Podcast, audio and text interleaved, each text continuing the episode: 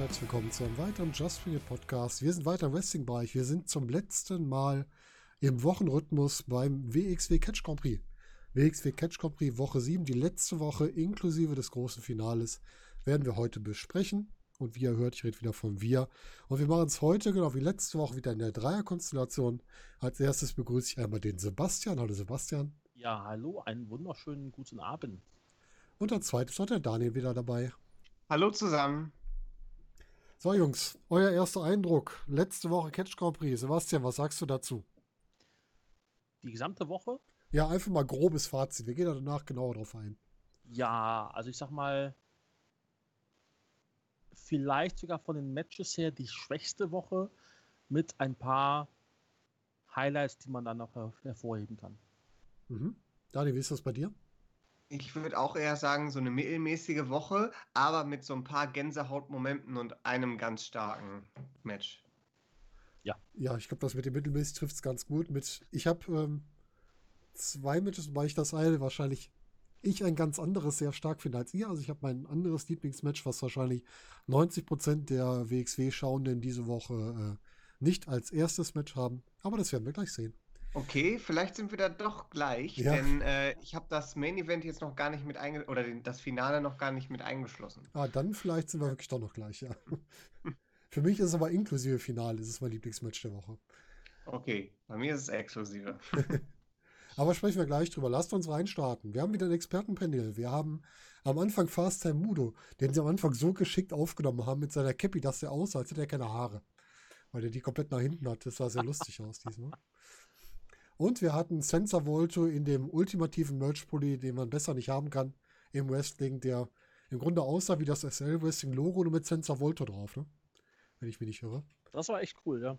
ja. Das war richtig lustig als hätte er gefragt, äh, können wir hier, habt ihr irgendwie ein cooles Design für mich? Und SL Wrestling hat gesagt, definitiv, wir haben ein Bombendesign für dich hier. Ja, passt wie die Faust aufs Auge, muss man sagen. Ich finde sowieso, dass äh, Sensor Volte und Pulli sieht sehr lustig aus. Und ja, das habe ich immer bei Leuten, die Masken tragen. Das sieht immer so ein bisschen, ein bisschen merkwürdig aus, als würde der Kopf nicht auf den Körper passen. Wie so bei einer, bei einer Puppe früher, wo ein anderer Kopf drauf geschraubt hat. So ein bisschen sieht das für mich immer aus. Aber auch das ist, glaube ich, so eine Sache meiner Wahrnehmung. Ähm, großes Lob muss ich mal an den guten äh, Nico Schmidt, der heute auch wieder Schmidt und nicht Schulz heißt, ausrichten, der mir von Woche für Woche, also von Show zu Show, besser gefallen hat, auch in dem, wie er auftritt da, wie er das Ganze vorbereitet hat, wie er auf die Sachen eingeht, das gefällt mir immer besser. Also hat sich da auch für mich gemacht über die ja, Tage der Aufnahme oder halt Wochen der Ausstrahlung, je nachdem, wie wir uns sehen will. Ja, das sehe ich aber ähnlich. Ja, dann schauen wir doch mal direkt ins erste Match. Wir haben ein erstes Match Hector gegen Cara Noir, wo Mudo noch sagt, ja, er sieht ja einen Vorteil bei Cara Noir, weil er ja durch den Gewinn beim 16, 16 Karat noch hier Erfahrung mit Turnieren hat. Da kommen wir später auch nochmal drauf, das Thema. Möchte ich mit euch nochmal kurz zum Abschluss drüber sprechen. Aber vorher springen wir mal ins Match rein. Ähm, auffällig ist, wir haben diesmal nicht äh, Tommy Giesen im Ring. Oder wir haben einen neuen Ringsprecher. Wer war denn unser neuer Ringsprecher diesmal? Daniel, kannst du mir das sagen? Das war der Dan Jokic tatsächlich. Ja, der ist irgendwie in Doppel Doppelfunktion angetreten, ne? Trippelfunktion eigentlich sogar. Interviewer, Panelmitglied und Ringannouncer. Ja. Der hat nämlich äh, Hector noch interviewt vorher, dabei ein bisschen unsicher, das war ganz witzig. Das hat, das hat Hector mal gut ausgespielt. War Jokic schon das Mikro wegnahm, der so immer, lass das Ding mal hier, ich habe noch was zu sagen. Das fand ich richtig gut gemacht. Ja, da hat, da hat äh, ähm, Hector sofort reagiert. Das war gut gemacht ja. in dem Interview. Echt gut. Hat mir sehr gut gefallen, muss ich sagen. Das hat er, hat er gut gemacht. Wir haben bei Hector öfter gesagt, mit den, ähm, mit den Interviews ist es immer noch ein bisschen schwierig, aber das hat er richtig gut gemacht, muss ich sagen. Ähm, ja, was mir auch sehr gut bei ihm gefällt, das wollte ich auch nochmal ansprechen. Hector ist ja, ich glaube, der Westner, der konstant mit seinem Gesprächspartner redet. Viele gucken ja zwischendurch zur Kamera, aber Hector guckt eigentlich immer zu seinem Gesprächspartner, was ich als, als äh, aus Sicht von einem Interview eigentlich logisch finde, dass man sich mit dem unterhält. Mhm. Natürlich, für die Aufnahme ist sinnvoll, ab und zu mal rüber zu gucken, aber er ist hier wirklich konstant auf seinem Gesprächspartner. Das finde ich ganz gut. Wo wir gerade davon sprechen, von Hector und seinen Interviews, was mir auch aufgefallen ist, ist eben bei der Charakterentwicklung, dass wir halt sehr viele generische Promos haben. Bei Hector, von dem, was er sagt, auch, aber man merkt in mhm. der Haltung, dass immer mehr Frustration dazu Mhm. kommt. Und das Mhm. ist, äh, finde ich, ganz gut. Also ich würde fast schon sagen, dass Hector so ein bisschen auf der Schwelle in die Richtung ja, eines Heel-Turns sich bewegt, von dem, wie er sich verhält und wie schwer er die Worte quasi rauspresst. Ja. Also das ist schon interessant. Also das hat man auch im Post-Match-Interview dann nochmal gesehen. Also das waren schon, das war schon ein ganz anderer Tonfall. Das fand ich auch gut gemacht. Ja, da, also man merkt da schon echt eine Entwicklung. Also wir haben ja viel, viel kritisiert daran, aber hier sind schon Sachen, wenn man da genauer drauf achtet, da sind schon die einen oder anderen Aspekte, die da wirklich, wirklich gut sind, die da kommen. Ja, lasst uns mal ins Match reinspringen. Runde 1. Was passiert? Es geht direkt los mit dem schnellen Big Boot von Hector. Und der geht danach ganz gezielt auf Karas linken Arm und die Schulter. Hm. Kontrolliert den Arm sehr stark. Also Karas Arm ist ja immer so ein bisschen der Angriffspunkt wegen seinem, wegen seinem äh, Finisher, wegen seinem Rear Naked Choke, den er ansetzen kann. Und ähm, Hector darf ja auch wieder die dominante Rolle einnehmen, die er auch ganz gut verkörpert. Und was ich total interessant fand an der Stelle, das habe ich, glaube ich, da das erste Mal gehört. Ihr müsst mir sagen, ob ich mich da vielleicht tue. Ich habe das erste Mal gehört, dass die Kommentar oder der Kommentar gesagt wurde, die gelben und roten Karten zählen auch, nicht nur die Punkte. War das wirklich das erste Mal oder habe ich das einfach nur überhört davor? Also ich denke mal, damit war einfach gemeint, dass das finanziell zählt. Ah, das kann natürlich auch sein, ja. Oder Sebastian? Nee, ich, ich meine, dass bei, bei Bobby gegen Metehan wurde, glaube ich, erwähnt, dass die gelben Karten auch in die, in die Punkte mit, eins, mit reinzählen. Hm. Also, also dass, dass im Endeffekt, wenn es ähm, Punktgleichstand gäbe, zählt der direkte Vergleich. Wenn das ein Unentschieden war, dann zählen die gelben Karten. Dann kommt doch der Fairplay-Preis noch rein. Wenn ich das zumindest richtig verstanden habe. Aber das, äh, Da haben wir es doch noch, stimmt, ja. Ja, das war mir nur da aufgefallen. Ja, in der ersten Runde hatte Caranoa relativ wenig gegenzusetzen. Äh, Hector kassiert nochmal eine, meine Lieblingsdrakonische 20 Euro Geldstrafe, weil er entsprechend der Ringecke nicht rechtzeitig löst.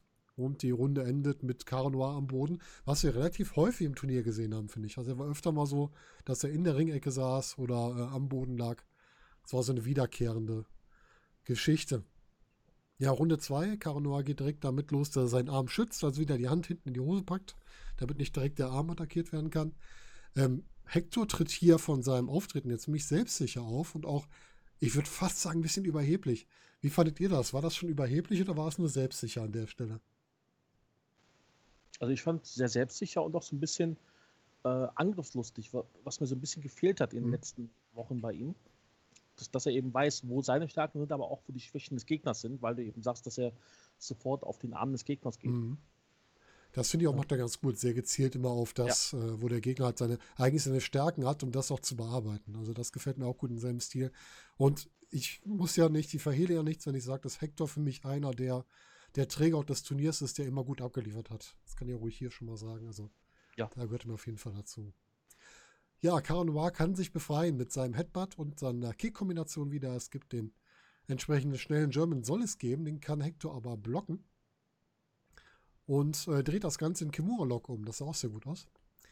Ähm, dann gibt es einen Einroller von Kara zum Nearfall und dann wird es einmal aus dem Nearfall raus, geht es in einen Cross-Armbreaker, wo sich Hector wiederum befreien kann.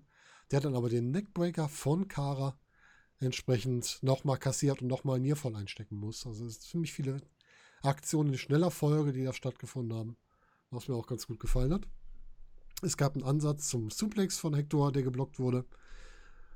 Ähm, dann haben wir eine Aktion, wo Hector auf dem, muss ich mal kurz gucken, was habe ich mir da aufgeschrieben? Irgendeine Aktion, die ihn für ihn eine gelbe Karte rausgefordert hat. Ach, der hat, glaube ich, Kara auf Seil gezogen und auf Seil geworfen. Dafür hat er eine gelbe Karte kassiert. Greift ihn weiter außerhalb des Rings an, wirft ihn sogar gegen Ringpfosten und dafür gab es keine Strafe. Fandet ihr das äh, konsequent, dass es da keine Strafe gab oder hättest du eine für geben müssen, den Gegner gegen den Ringpfosten zu schubsen oder zu stoßen? Daniel, was meinst du? Also ich denke, das äh, ist ja dasselbe, wie wenn man gegen die Ringtreppe geworfen wird. Äh, das ist auch keine Disqualifikation, das ist dann maximal eine kleine Ermahnung des, des Ringrichters. Mhm. Äh, vielleicht hätte man über eine 20 Euro Geldstrafe Mhm. nachdenken können, aber ich denke, wenn ein Objekt im Weg ist und man knallt unweigerlich drauf, dann ist es ja nicht unbedingt ein vorsätzliches Angreifen mit einer Waffe. Deshalb denke ich mal, ist es okay, wenn man hier sagt, gut, Referees Discretion, alles okay. Aber das ist schon eine Heal-Auslegung von dir gerade, ne? Wenn ich da einen Gegenstand habe, wo ich immer gegenschupfen kann, ist das legitim. Ist halt. Ja, ja, okay, habe ich verstanden. okay. Ja, am Ende der Runde, diesmal steht Kara am Ende der Runde. Ähm, Hector wischt ihm aber nochmal so durchs Gesicht und kassiert nochmal eine 50 Euro Strafe. Also Hector hat hier die Spendierhosen an, haut richtig was raus an Geld. Und wir gehen in die dritte Runde. Da gibt es wieder den Ansatz zum Big Boot, den Kara Noir diesmal aber ausweichen kann. Es gibt einen Knee-Strike-Ansatz von Hector, den Kara auch ausweichen kann. Hector blockt den Package Pile Driver einmal weg. Kann den Knee-Strike dann gegen den Arm setzen. Das sah gut aus. Ich hoffe, es war auch so geplant. Kann dann noch einen Face-Slam setzen. Kara kann den German Suplex abblocken und äh, rollt Hector dann überraschendes Mal Package ein und holt sich den Sieg. Sebastian, wie fandest du das Ende bei diesem Match? Ja, wie du schon sagst, sehr überraschend. Habe ich nicht mit gerechnet. Ähm, aber gut. Ja, muss ich auch sagen. Also war, war ein Match, das man gut gucken konnte, ne, bis zum Ende hin. Ja. Ähm, Sebastian, was sagst du zu der An Abschluss-Promo? War das jetzt äh, aus dem Promo, aus der Promo-Schublade 1, 2 oder 3? Äh, vier. vier. vier. Vier ist nämlich äh, äh, Promo nach Fußballspiel. ah, stimmt, okay. Ähm, also ein, Interview nach Fußballspiel, weil die auch alle gleich klingen. Und ja, ich glaube, wir haben es letzte Woche schon gesagt, dass ähm, jetzt halt gegen Ende besonders auffällt, dass eben nicht mehr so viel zu sagen ist und man dann da so ein bisschen rausquetschen muss. Äh, Hm. Ja, Das ist, glaube ich, ein. Problem, Problem der Situation, weil man einfach, die Leute wollen sich auch keine Blöße geben und dann hast du halt relativ ähnliche Promos. Das, wie du schon sagst, wie beim Fußballspiel. Das ist aus, so. man will sich keine Blöße geben, dann gibt es halt so einen bestimmten Text, den man sagt, dann ist das einfach so. Das ist ja auch nichts Ja. Schlimmes. Ja, dann lass uns direkt zum nächsten Match kommen und zwar zum Match von Avalanche gegen Anil Marek. Für das Match Ja. gibt Mudo äh, Anil nicht so große Chancen. Rechte ihm nicht ein. Und Daniel, was ist denn beim Pre- ja, Pre-Match-Interview. Was haben die beiden so von sich gegeben? Wie sind die an das Match rangegangen? Also das Interessante ist ja, äh, dass im Panel schon ja, nicht nur angedeutet, es wurde breit erklärt, dass dieses Match ganz brisant ist. Ähm, quasi Marek hier noch verhindern könnte, dass Avalanche ans Finale denken kann, ähm, aufgrund Mhm. dessen, dass die Punkte so ausgelegt sind. Und äh, deshalb war das ganz, ganz spannend. Ne? Und ähm, das war quasi das Einzige, was Marek noch erreichen konnte. Seinen Trainer quasi aus dem Turnier kegeln. Und ähm, das äh, ist natürlich eine brisante Sache. Und wir hatten jetzt ähm, im Interview ähm, mit Marek hatten wir äh, der dann wieder den Moment, wo er sagte, er hat viele Niederlagen erlitten, obwohl er alles gegeben hat. Er hat alles getan. Ähm, und die äh, letzte Chance ist eben jetzt hier, was ich gerade schon erwähnt habe, Hm. dass er seinem Trainer zeigen kann, was er alles gelernt hat. Aber der weiß, er weiß eben auch, dass er Avalanche, dass Avalanche ihm nichts äh, schenken wird.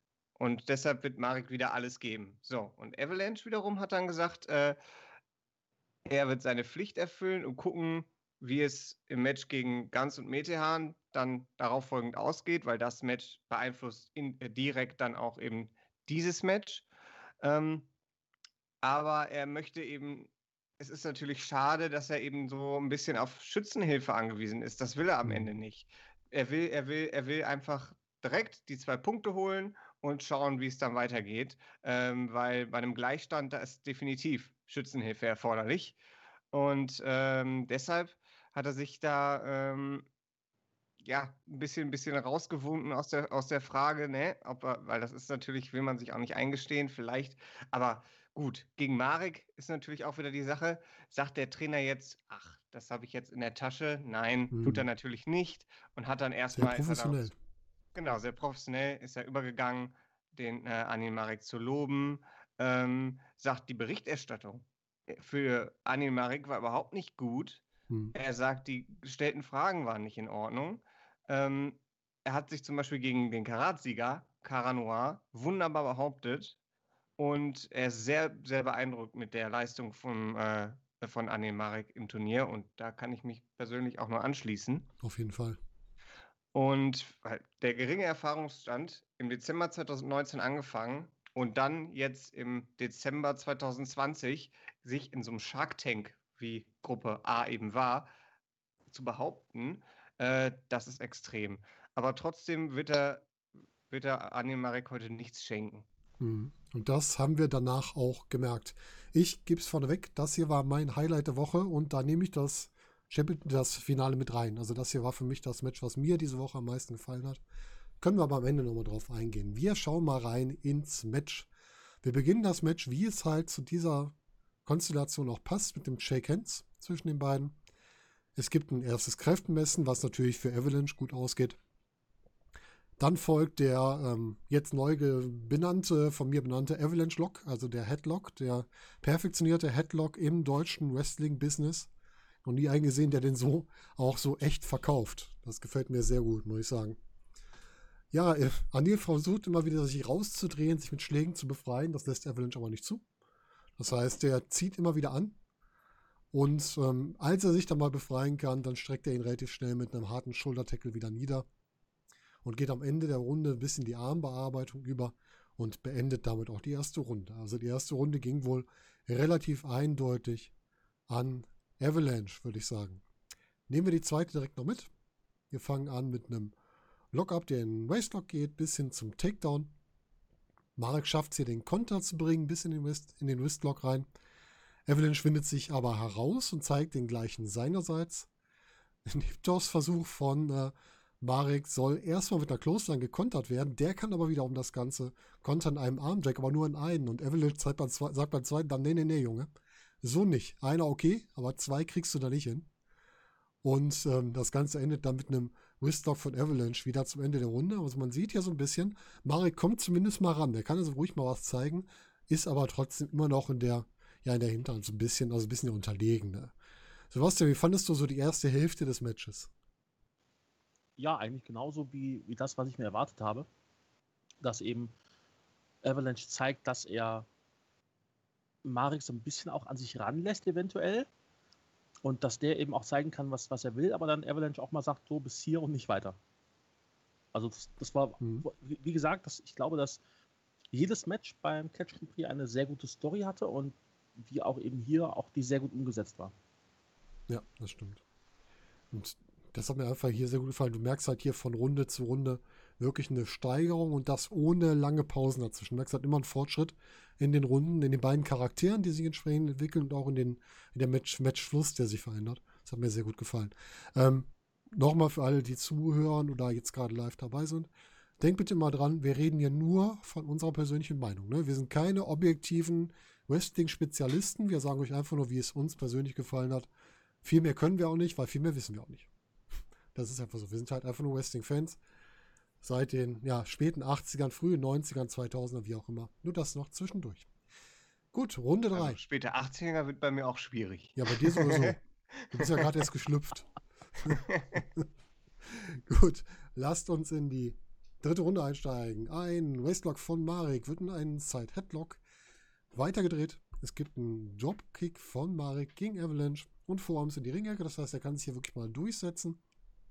Dann will er seinen Bulldog ansetzen und äh, wird da mal kurz ausgehoben und landet auf der Matte. Es gibt harte Schläge von Avalanche, die Marek entsprechend immer wieder niederstrecken. Und Avalanche nutzt auch mal seinen Kraftvorteil und schmeißt Marek einmal quer durch den Ring, was zum Nearfall führt. Ähm, was ich sehr gut fand, ist, dass Avalanche einfach so die Zähigkeit anerkennt. Er sagt so mal, du bist C. Nicht schlecht. Hat mir gut gefallen. So ist auch mal im Match. Da merkt man halt so diese Trainer-Schüler-Beziehung noch. Das gefällt mir auch sehr gut. Ja, es gibt den harten Whip in, in die Ringecke gegen Marek zum Nearfall, wo ich auch gedacht habe, der bricht gleich durch, wenn er noch so ein Ding kassiert. Ähm, es gibt einen Body Slam, einen Big Splash zum Nearfall von Avalanche. Avalanche ist sichtbar beeindruckt von der Durchhaltungsfähigkeit von Marek. Und da gibt es noch einen weiteren harten Schlag zum Ende der Runde, der Marek wieder niederstreckt. Ja, auf Runde 4 geht es direkt weiter. Avalanche bricht den Big Splash-Ansatz in die Ringecke ab, weil er meint, boah, so wie der da hängt, will ich jetzt nicht einfach darauf loshängen. Verpasst Marek dafür dann mehrere Body Slams. Marek ist vollkommen fertig, schafft es uns mehrfach gerade noch so bis 10 auf die Füße zu kommen. Ähm, dann gibt es eine, ja, was war das? War das ein eingesprungene Clothesline oder war es eine Lariat, die ähm, Marek da fast den Kopf vom Körper getrennt hat und zum Nearfall geführt hat? Daniel, was hast du da gesehen? Also ich habe da, ähm, ja, na, äh, also ich habe eher eine Lariat gesehen, Hm. weil, also eingesprungen, ich weiß nicht, also das war, das war so, so eine, so eine mit, es war auch ein bisschen eher ein Tackle, also da ist, Mhm. war irgendwie alles dabei. Ja. Äh, ähm, äh, also man kann einfach sagen, er wurde mit sehr viel Kraft umgerannt Ja. und ist dann liegen Ihn geblieben. hat quasi eine Lawine erwischt. Genau. Aber es, es war eine sehr gute Aktion. muss Ja, das sah. Ja, heftig es, es sah aus. spektakulär Mein aus. Ich habe auch schon gesagt, äh, wenn dir das im wahren Leben passiert, dann stehst du nicht mehr auf, wenn dir dir so begegnet. ja, es gibt den, den Followaway Slam zum Nearfall. Ähm, Marek kickt wieder aus, zeigt das weiter, dass er doch sich immer wieder hochkämpfen will. Versucht sich auch zurückzukämpfen, landet aber nach dem High Knee Lift wieder auf dem Boden zum Nearfall und mit Marek am Boden endet dann auch die entsprechende Runde. Ja, letzte Runde, Runde 5. Jetzt ist die Frage, gehen wir noch mit dem Sieger raus oder mit dem Unentschieden? Runde beginnt mit Avalanche, der den Big Splash in die Ringecke jetzt entsprechend ähm, doch zeigt. äh, doch zeigen will, aber entsprechend Marek kann ausweichen. Also sich auf dem Boden quasi wegrollen. Da will er den Centen zeigen, den kann er auch ausweichen. Und äh, er will sogar kontern und schafft es sogar, Avalanche einen Whip-In zu verpassen und einen Back Body Drop sogar zu verpassen. Das sah auch sehr gut aus und zwar gerade der, der Gesichtsausdruck von Avalanche, den fand ich herrlich. Ich dachte, oh, das habe ich jetzt nicht erwartet, das sah richtig gut aus. Also es hat Spaß gemacht, das zu sehen.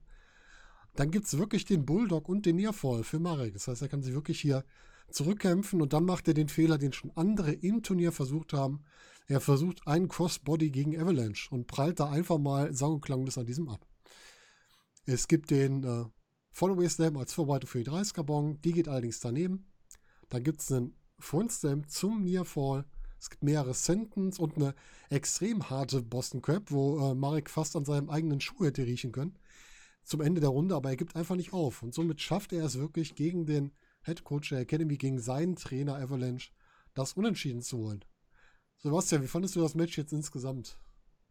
Ja, also du hast eben schon gesagt, es war dein Lieblingsmatch und wenn das Finale nicht gewesen wäre, wäre es auch mein Lieblingsmatch der Woche gewesen, weil es einfach von, von beiden Seiten so gut, ge, äh, ja, ich, ich will nicht sagen geworkt war, äh, das sagt man glaube ich nicht als Wrestling-Fan, aber ähm, es war einfach ein sehr, sehr gutes Match. Und ich habe ja glaube ich letzte Woche schon gesagt, dass ich das Match vom, vom reinen auf dem Papier lesen nicht so klar finde, wie es, äh, wie es glaube ich wirkte. Und das hat sich da, glaube ich, ganz gut, ganz gut ähm, ausgearbeitet.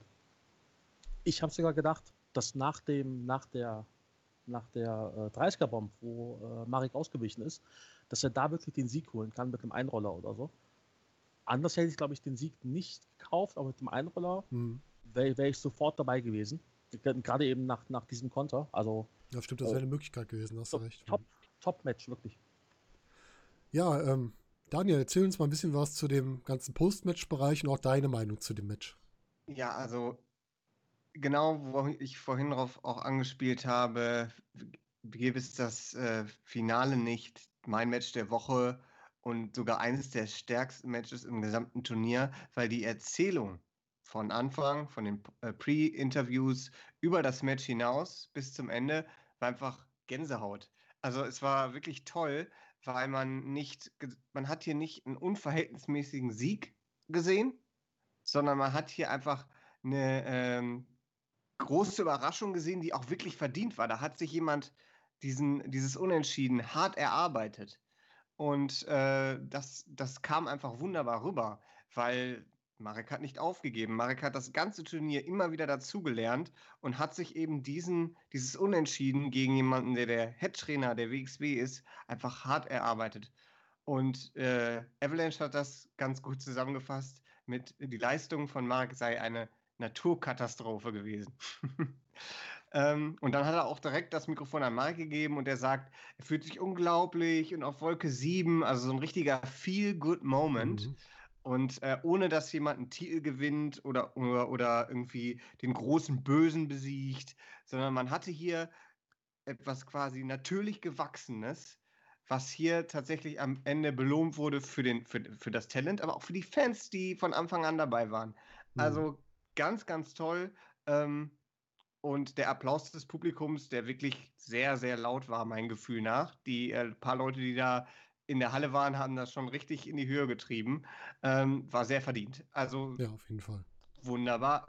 Also wirklich, ähm, ich hätte mir für Marek mit dem, was, was er hatte, mit den Leuten, gegen die er gecatcht hat, ähm, nicht keine bessere Story vorstellen können.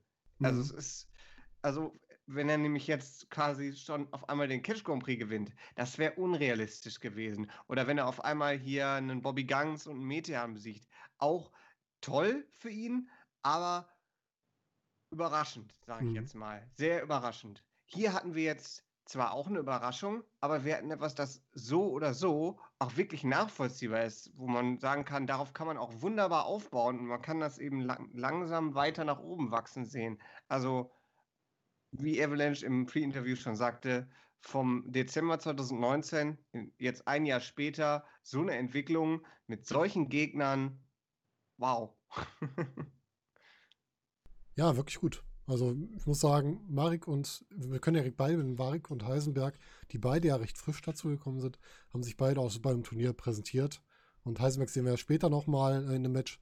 Ähm, ich muss sagen, ich freue mich auf mehr von den beiden, weil da sind zwei Leute gut gewachsen. Hier, Marek, die Story ist perfekt erzählt, wirklich.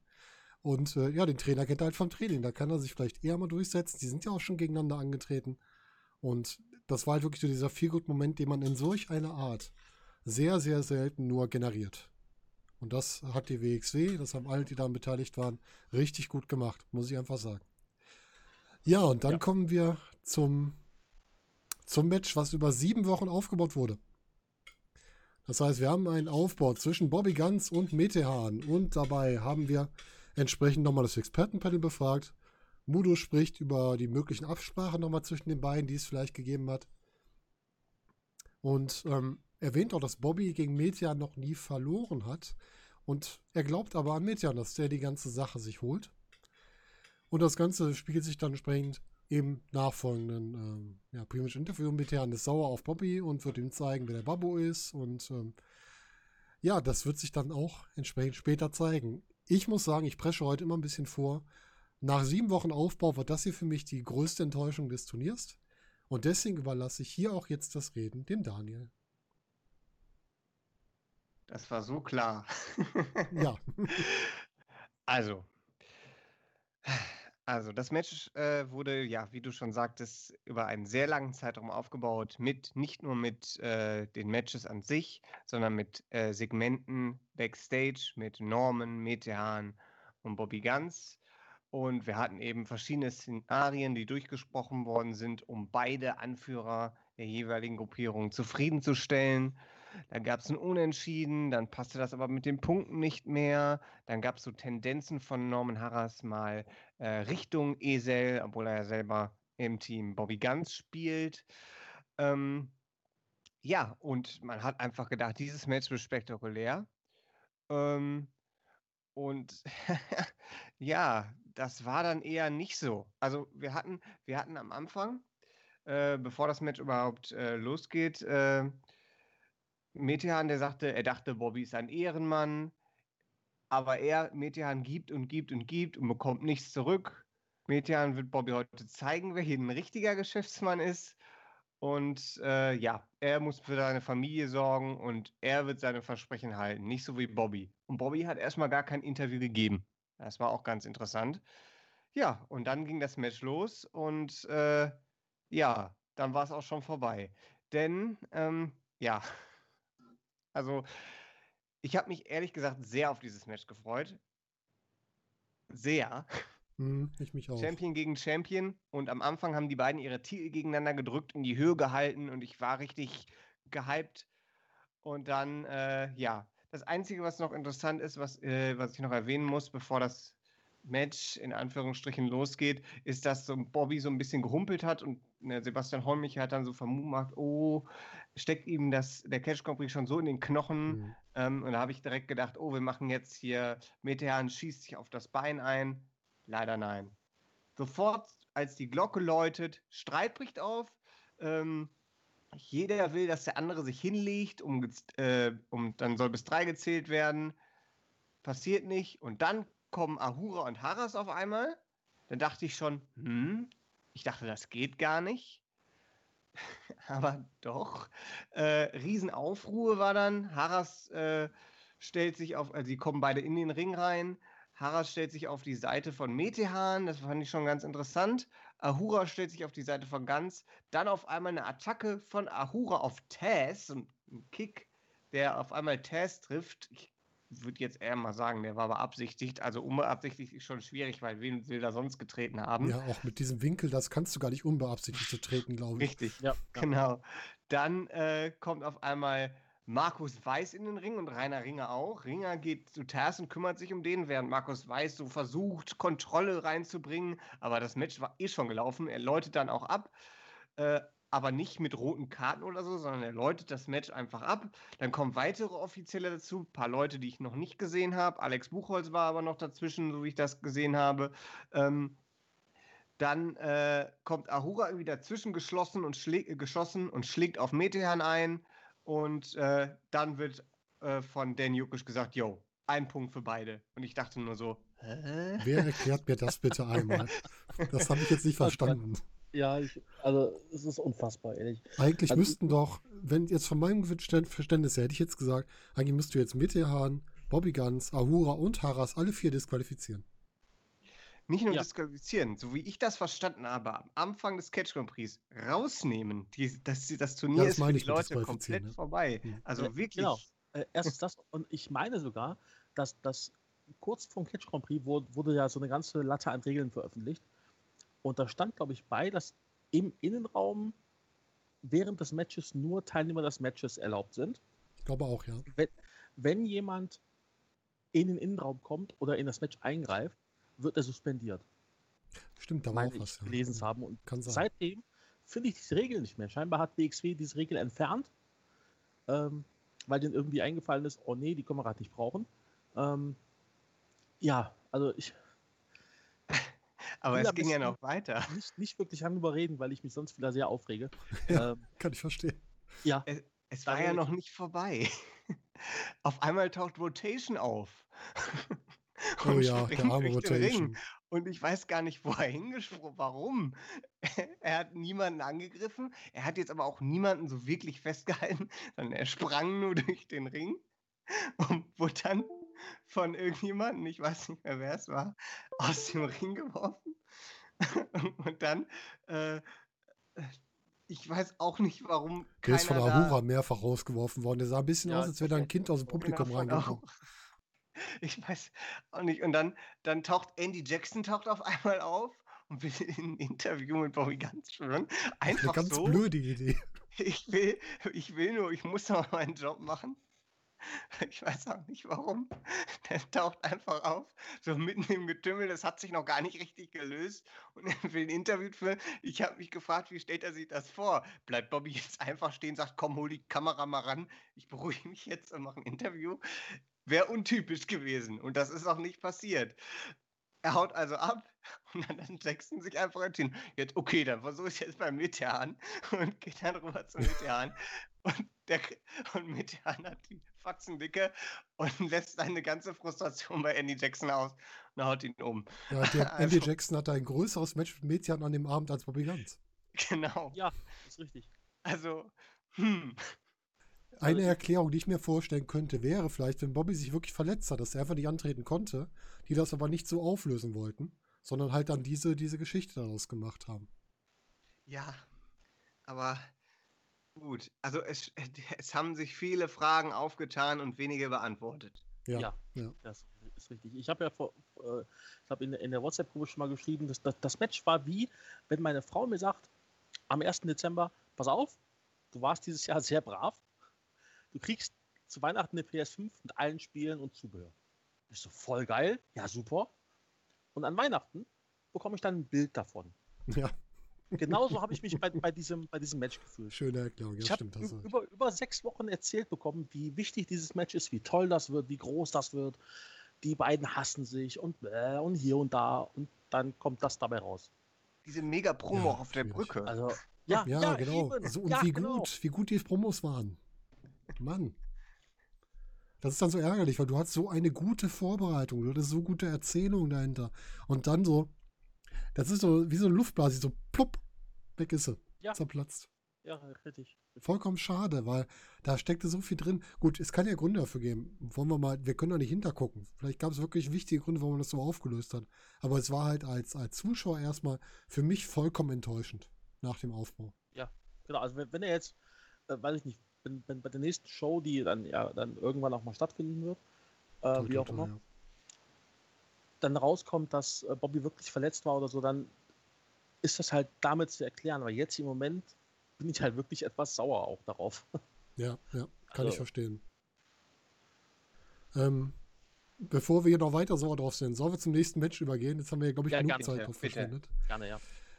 Dann würde ich sagen, wir gucken doch mal auf ein Match, was auch noch eine Überraschung mitgebracht hat. Erstmal einen äh, nicht suspendierten Ahura, der noch dabei war, der gegen Emi Sitochi antreten sollte. Und es gab da auch wieder den ganzen Vorspann. Wir hatten Volto, der ähm, auf Ahura getippt hat, weil er meinte, Ahura ist so der richtige Bad Guy, der Opportunist, der sich das Ding erholen kann.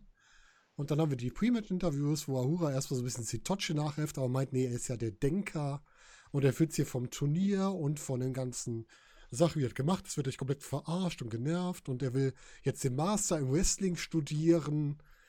Und ja, ist wieder mal so eine typische Ahuras-Erzählung. Also der ist am Mikro wirklich Gold wert. Wenn er mal eine richtige Story kriegt, wird das, glaube ich, noch, noch lustiger mit ihm oder noch interessanter mit ihm. Da kann ich mir sehr viel drunter vorstellen, wenn der mal mehr so alleine auftritt und nicht mehr im Schatten vom, vom Champion hängt. Man muss halt den Denker vorher machen, dann kommen die Promos auch gut. Ja, weißt du? genau. Denkerposition ist wichtig. Ja, Sitochi hat sich leider beim letzten Match das Knie verletzt und kann nicht antreten. Aber es wird einen Vertreter geben in dem Match. Und äh, die Überraschung folgt dann auch kurz nachdem Ahura da ist, kommt sein Vertreter raus. Und zwar ist es Ender Kara. Ein, ähm, ein schwedischer Wrestler mit türkischen Wurzeln. Das habe ich, glaube ich, richtig, ne? Ich glaube, so ist die Kombination, oder? Ich glaube auch, ja. Ja, Ähm, ich habe ihn schon ein paar Mal bei der GWF gesehen, bei der WXW noch nicht. Und Ender Kara fällt dadurch auf, dass der einmal sehr schnell ist und zweitens sehr schmal ist. Also muskulös, aber sehr schmal, also wirklich sehr dünn.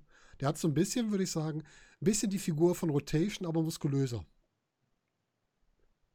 Würde ich jetzt einfach mal so mutmaßen, dass das so ein bisschen Ja. zusammenpasst. Ne? Ja, also äh, äh, äh, es sieht nicht aus, als wenn er 14 wäre, ja. Nee, stimmt. Liegt vielleicht auch am Bart und an der gesamten äh, Körperstruktur noch ein bisschen. das könnte auch sein. Ja, lasst uns ins Match reinschauen. Ähm, Runde 1. Ahura will mit einem Big Boot starten, kassiert dafür aber erstmal einen Springboard Dropkick und dann noch einen Top Road Plancher, also wird erstmal abgeräumt. Kara setzt direkt einen Frog Splash an, der ein bisschen was hatte von, äh, von Montes Ford bei der WWE. Der ist ja so hoch gesprungen, wie gut, dass die Halle hoch genug war. Also nicht, dass der sich noch einen Kopf stößt oben. Hat mir sehr gut gefallen, dieser Frog Splash. Äh, Ahura rollt sich aus dem Ring, wie es sich für einen guten Heal gehört, der gerade mal so eine Abreibung kassiert hat. Der Count wird ähm, abgebrochen, obwohl Ahura aus meiner Sicht noch nicht ganz unterm Seil war. Habt ihr ihn schon komplett unterm Seil gesehen oder fehlte da irgendwie? Oder habe ich falsch geguckt? Für mich war der noch nicht wirklich unterm Seil, dann wird er erst abgebrochen, oder? Da habe ich ehrlich gesagt nicht drauf geachtet im Okay. Moment. also ich bin der Meinung, er war unterm Okay. Seil. Vielleicht bin ich doch Ja. zu nickelig. Kann auch sein. Ja, Kara greift Ahura außerhalb des Rings an, ähm, der aber entsprechend also Ahura Schläge setzen kann und Kara damit niederstreckt. Ähm, will, dann Kara in den Ring schicken, der landet wieder am Apron, kann einen Soccer-Kick anbringen, kann Double Footstorm setzen, der auch sehr schön aussah, den Ahura auch gut gefressen hat. Ähm, und Ahura flüchtet dann relativ schnell nach der nächsten Aktion wieder aus dem Ring und beschwert sich mal wieder, will, dass das Match abgebrochen wird, er nicht seine zwei Punkte kriegt, weil das ist ja nicht der Gegner, den er haben sollte. Und ich weiß gar nicht, wie das Regelwerk da ist, ob man einfach einen austauschen kann, aber es ist halt jetzt so. Da muss Ahura jetzt mit leben. Der verlässt dann auch quasi die Halle. Und äh, Endakara will gerade nachsetzen, da kommt Ahura wieder zurück und kassiert erstmal 50 Euro Strafe für Verlassen der Halle. Und damit endet auch diese Runde. Sebastian, wie fandest du die erste Runde? Ich war sehr überrascht von, von Ender Kara. Ich kannte den vorher überhaupt nicht. Und er ist ja sehr schnell, wie ich festgestellt habe. Und das Mhm. gefällt mir eigentlich sehr gut, weil ich diesen Stil eigentlich sehr mag. Und äh, ich glaube, es ist kein Geheimnis, wenn ich sage, dass ich großer Fan von, von Ahura bin. Hm.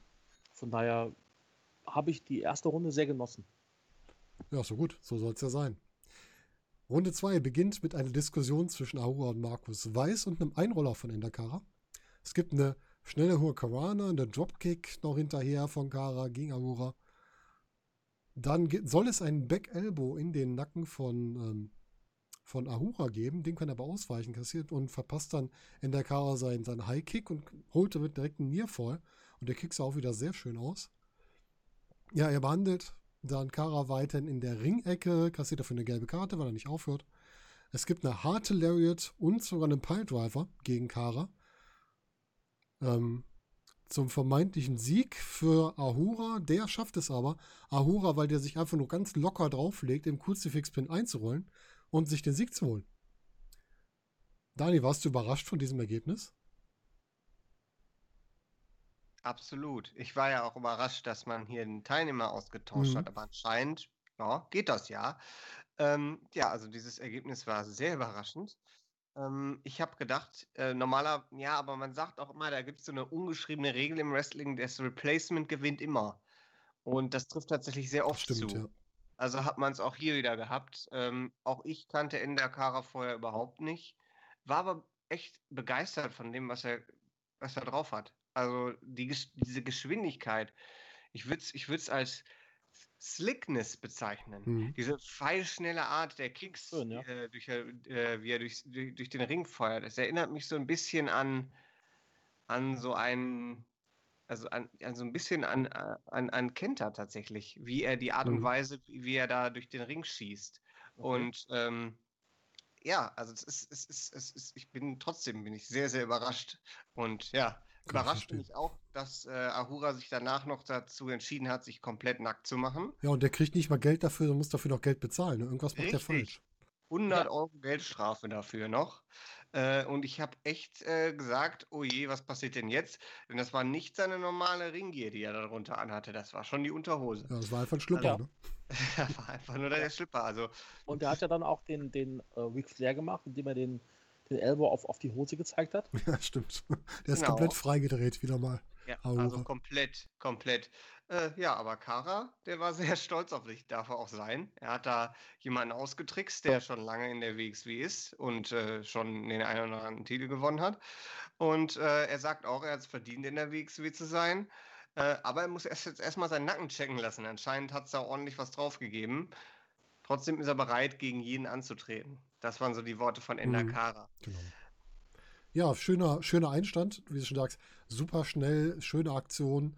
Ich bin mal gespannt, was wir da noch alles sehen dürfen. Also, er macht schon Spaß zu sehen. Ich bin mal auch mal gespannt auf längere Interviews von ihm. Gucken, was da noch auf uns zukommt. Ja, Ach, nächstes Match war dann sein Gegenspieler, also von Ahura, im Match zwischen Bobby und Mitya, nämlich Norman Harras trat an gegen Vincent Heisenberg. Und das war das Match für den, mit dem äh, für mich großen Ekelfaktor dieser Woche. Da sage ich euch gleich auch warum. Pre-Match-Interview, Harras nimmt natürlich Heisenberg nicht ernst, er hat ihn schon mal besiegt. Sein großer Gegner aus der Shotgun-Staffel, ne, wir erinnern uns. Und geht entsprechend auch so in das Match rein. Wir starten direkt mit Runde 1 mit einem ähm, Kräftemessen, was eigentlich Heisenberg haben will. Da geht Harras natürlich nicht drauf ein. Es gibt viel Trash-Talk von Harras, der sich auch immer wieder in die Seile rettet. Heisenberg kann dann seine Kraft ein bisschen an Haras demonstrieren. Haras bleibt dann außerhalb des Rings und äh, Heisenberg wird ziemlich stinkig, weil er sich ihm nicht stellt. Haras kassiert dann eine 50 Euro Geldstrafe, weil er die Zeit verzögert und dann gibt es noch eine, ähm, einen Ansatz zu einer Kloster von Haras, als er wieder im Ring ist. Da rennt Heisenberg einfach durch und verpasst dann nochmal Haras entsprechend einen heftigen Schulterblock. Der landet dann draußen, äh, will einen Timeout und rettet sich damit erstmal in die Pause. Runde 2 beginnt mit einem Ohrfeigenaustausch, bei dem äh, Harras das schlechtere Ende hat und schön auf dem Boden landet. Ähm, Harras schickt dann Heisenberg in deren Aktion auf den Boden, bearbeitet das linke Bein und Knie von ihm, macht sogar im Seil weiter und kassiert dafür wieder 50 Euro Geldstrafe fürs Nachtreten. Also er ist schön wieder am Kassieren hier. Heisenberg wirft Harras durch den Ring, also einmal quer durch den Ring, so wie Avalanche das mit Marek auch gemacht hat. Dann ähm, zieht Haras Heisenberg aus dem Ring und entgeht dann nur knapp einem, einem Big Boot oder einem Kick gegen den Kopf, wo er seinen Kopf am Ringpfosten hatte. Das sah auch schon mal schön gefährlich aus, ist aber entsprechend ausgewichen. Die Runde endet dann damit, dass ähm, Heisenberg außerhalb des Rings noch ist, nachdem er von Haras mit dem Kopf in den Ringpfosten geschickt wurde. Und ja, der Ringpfosten scheint auch hier ähm, rechtsfreies Gebiet zu sein. denn dafür gibt es einfach keine Strafen. Sebastian, was sagst du zur ersten Runde, zur ersten Hälfte dieses Matches? Ersten zwei Runden. Ich war sehr überrascht davon, dass Heisenberg äh, ja so mit, mit sich umspringen lässt, sage ich mal, von, von Harras, weil ja doch der körperliche Unterschied zwischen den beiden dann doch schon sehr markant ist. Aber mir hat es sehr gefallen. Also ich mag Harras in dieser aggressiven Rolle im Ring. Das gefällt mir sehr gut. Und ich hätte auch kein Problem mit ihm, wenn er das ganze Turnier über so dargestellt worden wäre. Mhm. Ja, das stimmt. Lasst uns in die dritte und sogleich letzte Runde gehen. Heisenberg stürmt einmal ins Leere auf Aras zu. Der äh, legt es danach wieder mit den Fans an. Ein bisschen Trash-Talk, das macht er ganz gerne. Heisenberg ist dann doch ein bisschen energiegeladen und wutgeladen, deckt Harras in der Ecke mit Schlägen ein und löst auch nicht, kriegt dafür die gelbe Karte verpasst. Es gibt diesmal wieder doch ein Big Splash von Heisenberg in die Ringecke zu einem Nearfall. Und dann kam das ekelhafteste, was ich in diesem Turnier gesehen habe. Harras spuckt Heisenberg nämlich ins Gesicht. Und da habe ich mir nur gedacht, so, jetzt hau ihn aber zu Klump. Also jetzt erst recht. Nach so einer Aktion, weil das ist für mich so das widerlichste, was man im Sport machen kann. Äh, Harras kassiert dafür auch die gelbe Karte. Äh, Heisenberg ist natürlich auf 180. Will, eine, will einen Power Slam ansetzen. Ähm, er setzt den sogar an. Harras hat aber den Fuß irgendwie am Seil, da unterm Seil. Heisenberg geht aufs dritte Seil und wird dann von Harras erstmal wieder auf die Seile geschickt mit, den, äh, mit dem empfindlichsten Teil des männlichen Körpers, glaube ich. Es sollte den Big Splash von Heisenberg geben, der geht aber daneben. Harras kann seinen Big Boot gegen den Kopf von Heisenberg setzen und holt sich damit den Sieg. Daniel, wie fandest du die dritte Runde und was da so abgelaufen ist und auch das Ende des Matches? Also, auf jeden Fall hat Harras jetzt gespürt, Solo Wrestling ist kein Fake, wie sein Kumpane Harura im äh, Interview, äh, im Post, äh, Postmatch-Interview in dem Match davor noch gesagt hat. Also, die, das war nicht intelligent, weil man hat auch vorher schon gesehen, was passiert, äh, wenn äh, Vincent Heisenberg nicht mehr der gemütliche Riese ist. Und das hat er jetzt voll zu spüren bekommen. Ähm, also ich bin, ich bin ein großer Heisenberg-Fan, weiß man ja. Also ich finde, Heisenberg macht eine super Entwicklung. Ähm, und äh, das war definitiv jetzt dann nicht mehr die Norman Harras Show. Er hat natürlich alle seine Tricks gebracht, mhm. aber also Wut war ähm, Heisenberg ins Gesicht geschrieben.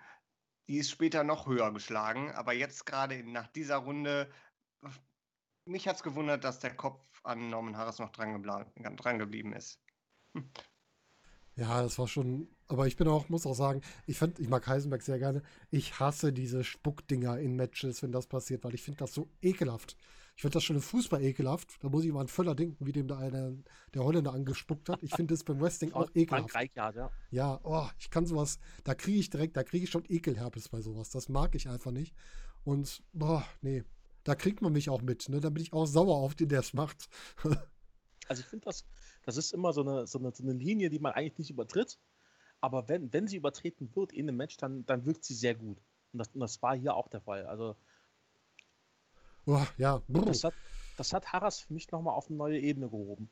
Ja, auf eine gewisse Ekelebene. Ne? Mhm. Ja, nee, auf für so eine richtig Assi-Ebene. Ja, Drecksack. Sagen. ja, genau. Ja, ja. Ja, das war schon, wie gesagt, Heisenberg hat mir auch wieder gut gefallen. Da, der hat auch übers Turnier, genau wie Marek, richtig viel geleistet. War natürlich auch nach dem Match schon total aufgeregt und musste noch von Marek und von Avalanche beruhigt werden. Und Avalanche hat beiden nochmal gesagt, dass er stolz auf die beiden ist, so wie wir es auch sind, wir als Außenstehender, als Zuschauer. Ja. Und einfach begeistert von den beiden, was die dieses Turnier geleistet haben für Leute, die so jung dabei sind bei der WXW. Also. Ja, da muss man auch sagen, gerade Heisenberg ist jemand, der am Anfang seiner Karriere bei der WXW mm, so ein bisschen, ja, also ich wurde nicht mit ihm warm, um es jetzt mal nett zu sagen. Mhm. Und aber durch das Turnier hat er sich super entwickelt. Ich weiß mittlerweile genau, was er kann. Entschuldigung, ich weiß genau, wofür er steht. Und ich weiß halt auch genau, was ich, was ich zu erwarten habe, wenn, wenn er im Ring ist. Hm. Und das kann er sehr gut. Und ich würde auch nochmal gerne sagen, dass ich hier unfassbar gerne immer noch dieses, dieses, ja, dieses Stable sehen würde mit Avalanche und den und den. Ähm, Unsere Idee äh, von der ersten Shotgun-Staffel. Ja, ne? genau, genau. Die, die das Trainer-Stable. Aus der, aus der Academy Das würde so unfassbar gut passen, wenn er dann irgendwann sagt, okay, pass auf, du bist jetzt weit genug, ich äh, entlasse dich aus dem Stable, du bist jetzt ein eigener Wrestler, irgendwie so. Ich würde das so unfassbar gerne sehen, das würde so gut passen, genau. weil es eben auch so viele, so viele Geschichten erzählen könnte, wo du dann auch irgendwann mal siehst, dass Avalanche unzufrieden mit einem Schüler ist, eventuell dann irgendwann auch mal einen Heel-Turn gibt und Turns Aber gegen Avalanche und so weiter. Dann möchte ich nächste Woche bei äh, nächste Woche, nächstes Jahr bei der Anniversary, möchte ich dann gerne ein Match Trainer Avalanche übergreifend mit der WWE gegen Trainer Timothy Thatcher. Da hätte ich Bock drauf. ja, würde ich, würd ich, auch nehmen, ja. Das wäre schon cool. Also da so ein Drei-Mann-Match wie, wie das äh, Ringkampf gegen, gegen British Strong Style, sowas, da hätte ich schon Spaß dran. Aber das ist wieder äh, Zukunftsmusik, Fantasie. Aber du hast recht, ja, das ist immer noch, besonders weil Avalanche, der, du merkst auch den Trainer, es ist halt echt und das bringt äh, super rüber. Die beiden bringen auch rüber, dass sie auf den Trainer hören, wie sie auch darauf reagieren. Nicht mal direkt so unterwürfig, sondern auch mal, ja, aber mich nervt das trotzdem, aber dann auch akzeptieren, wenn der Trainer recht hat. Das ist schon, schon gut gemacht. Und ich würde das Stable auch nehmen, ja. ja. Absolut, ja. gut, kommen wir zum, ist das letzte Turniermatch? Ja, das letzte Turniermatch, danach kommt das Finale. Letztes Turniermatch, das Match um den Sieg in der Gruppe B. Tristan Archer gegen Marius Al-Ani. Ich fange direkt mit den Runden an, den ganzen ähm, Interviewbereich. Daniel, kannst du da am Schluss nochmal zusammenfassen, was da so war? Ich glaube, wir gehen da wirklich nur auf den Post-Match-Bereich ein. Wir fangen in der Runde 1 mit einem Abtasten der beiden. Man weiß, die beiden sind relativ nah beieinander. Al-Ani hatte, glaube ich, 10 Punkte, Archer hatte 8 Punkte, beide der, mit einer Siegesserie gerade, also Archer nicht so viel wie Al-Ani, weil der hat ja seit seiner Liga Niederlage beim Karat hat er ja nur noch gewonnen. Und ja, wie gesagt, Abtastrunde am Anfang.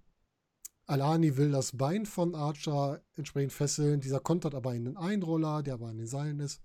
Es gibt viele Kontersequenzen in der ersten Runde und keiner kann sich so einen wirklichen Vorteil erarbeiten. Das ist sehr ausgeglichen, die erste Runde. Dann in der zweiten Runde geht es weiter mit einem Lock-up, mit einem Rope Break zu Beginn. Es gibt eine 20 Euro Strafe für Archer für einen Kopfstoß in den Seilen. Dann gibt es bei Al-Ani entsprechend den Konter von Archers Single Leg Boston Crab in Ansatz zu einem, ich weiß gar nicht, ob es zu einem Boston Crab war oder zu einem, ähm, ja, ist der Engelock, bin ich mir nicht mehr ganz sicher. Es gibt den Elbow von Al-Ani in den Rücken von Archer zu einem One-Count. Al-Ani kann sich entsprechend hervorkämpfen, wird aber bei, nach dem Anlauf aus den Seilen von Archer mit seinem Single Leg Boston äh, Codebreaker doch noch gestoppt. Und die Runde endet dann mit beiden angeschlagenen Gegnern auf dem Boden und Al-Ani wirkt gerade noch etwas mehr angeschlagen. Daniel, wie gefiel dir die erste Hälfte des Matches? Hat mir sehr gut gefallen. Äh, es wurde gut rübergebracht, dass das jetzt hier die letzte Chance von Archer ist, direkt zu Anfang. Und äh, ja, darauf wurde dann auch wunderbar aufgebaut. Also ich war äh, erstmal sehr zufrieden. Es ist genau das passiert, was ich so erwartet hatte. Man hat äh, Alani nicht jetzt übermäßig stark dargestellt, sondern man hat sie erstmal auf einem gleichen Level starten lassen. Ja, das war auch gut, das mal so zu zeigen. Dass dann nicht mehr der komplett dominant ist, sondern wirklich mal ein Gegner mit dem man sich jetzt hier mehr messen muss. Hat mir auch sehr gut gefallen. Ja, Runde 3 beginnt mit dem Ansatz zum Superman Punch und das Ganze zweimal, wird auch zweimal gekontert. Dann zweitmal kassiert Alani dafür sogar den Falcon Arrow und den Nearfall. Alani kann dann den Ansatz zum Piledriver auskontern den Engelock, bei dem sich Archer dann wiederum durchrollen kann und selbst einen Engelock ansetzen kann. Aber aus dem kann sich Al-Ani, weil er natürlich die Aktion gut kennt, wieder befreien. Der setzt dann direkt seinen äh, Kip-Up-Kick nach und besorgt, äh, sorgt dafür, dass er ein bisschen Ruhe hat von Archer im Moment. Und dann sind beide am Boden oder auf den Knien. Es gibt den Schlagabtausch mit einem Vorteil für Al-Ani zu einem Nearfall. Es gibt eine Armbar von Al-Ani, die Archer eine Powerbomb ändern möchte, wohl Al-Ani dann löst und das Ganze in den Angelock umdreht. Und das Ganze geht zum Ende der Runde auch so aus. Ähm, was mir hier aufgefallen ist, was ich zumindest fand, auch generell übers Turnier. Alani hat aus meiner Sicht immer weniger diese ähm, typischen Heal-Aktionen gemacht, diese unsauberen Aktionen, sondern hat einfach gezeigt, ich bin halt der bessere Wrestler. Sebastian, wie siehst du das? Ja, also aufgefallen ist es mir nicht, weil jetzt, jetzt wo du sagst, stimmt es tatsächlich. Aber ich habe ja auch schon mal gesagt, dass ich glaube, dass Marius Alani aus dem aktuellen Roster sogar der beste Wrestler ist, den, den wir noch haben. Mhm. Und das hat er einfach gezeigt. Er ist einfach ja, eine Maschine, der, der, der Body. äh, also wirklich eine unfassbare Leistung, auch, auch wirklich seit dem Karat ist immer weiter auf dem Stück nach oben. Ich glaube, wir haben ihn ja sogar als, als Karat-Sieger auf dem Zettel gehabt. Mhm. Äh, und das war dann jetzt eventuell noch der letzte Schritt, der ihm dann gefehlt hat, eben dieses, dieses Turnier. Mhm. Äh, jetzt unabhängig vom, vom Finalausgang, ähm, sondern einfach die Leistung, die er da gezeigt hat, weil das einfach von vorne bis hinten gepasst hat.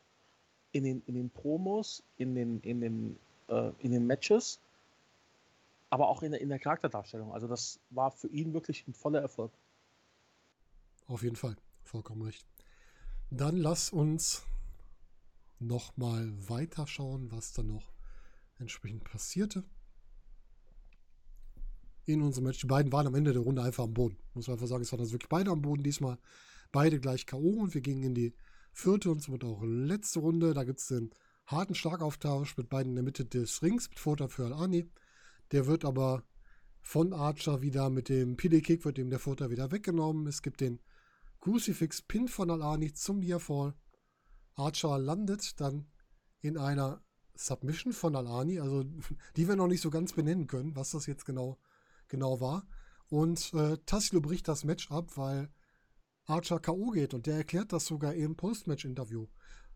Dani, wie fandest du das Finish von dem Match und äh, wie wurde das im Post-Match-Interview erklärt?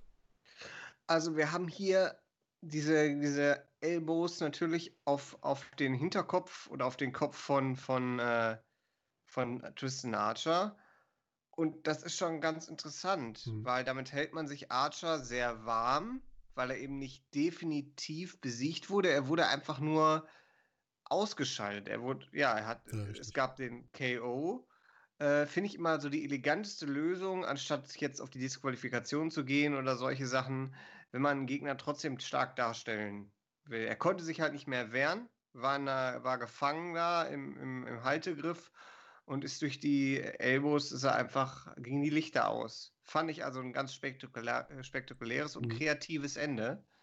Ähm, ja, am Ende äh, bei den Postmatch-Interviews war es ganz interessant. Alani war sehr schnell fertig, denn er wurde gefragt, du freust dich ja gar nicht. Und er sagt so, ja, Siegen ist mein Job.